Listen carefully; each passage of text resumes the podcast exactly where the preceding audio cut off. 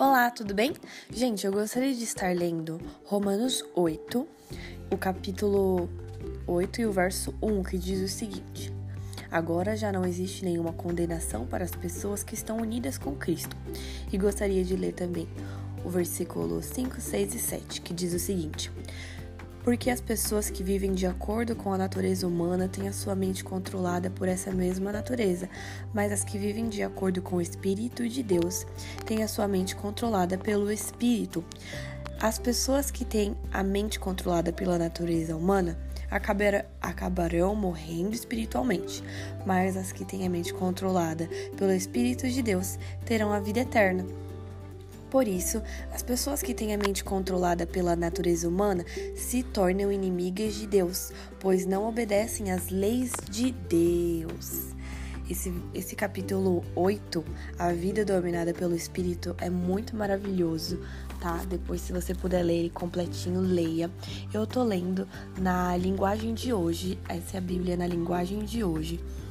E é na verdade a vida dominada pelo espírito pelo Espírito de Deus é uma vida que você produz bons frutos, você faz coisas boas, você se doa pelas pessoas, você não coloca o seu interesse na frente, você coloca os interesses das pessoas na frente dos seus, você ajuda as pessoas sem receber algo em troca, você ama o seu próximo mesmo você não sendo amado, você ajuda o seu amigo mesmo o seu amigo te apunhalando pelas costas, você faz aquilo que, que Jesus faria se estivesse no seu lugar. Essa é uma vida dominada pelo Espírito.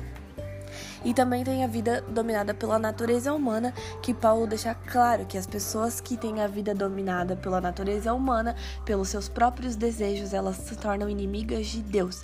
Porque Jesus morreu, ele veio, ressuscitou e nos deu o direito de sermos filhos, amigos de Deus. Só que só se torna filho e amigo de Deus aquele que tem uma vida dirigida pelo Espírito de Deus. Se você tem uma vida e vive ela de acordo com a sua vontade, com o seu próprio eu, o seu ego, não tem como você ser amigo de Deus, porque eles vão se contradizer, vão na contramão, porque o mundo fala para você, trate o seu próximo da forma como ele te trata. Se a pessoa te trata mal, trate ela mal. E a Bíblia diz, Jesus diz, Deus diz: se o seu amigo te trata mal, trate ele melhor, não seja igual a ele. Então, são dois opostos, não tem como. Então, é, essa era a mensagem que eu gostaria de estar falando, dividindo para vocês nesta manhã. Que você venha saber ser amigo de Deus e como ser amigo de Deus, se colocando na disposição do Senhor Jesus Cristo e sendo imitadores de Jesus Cristo.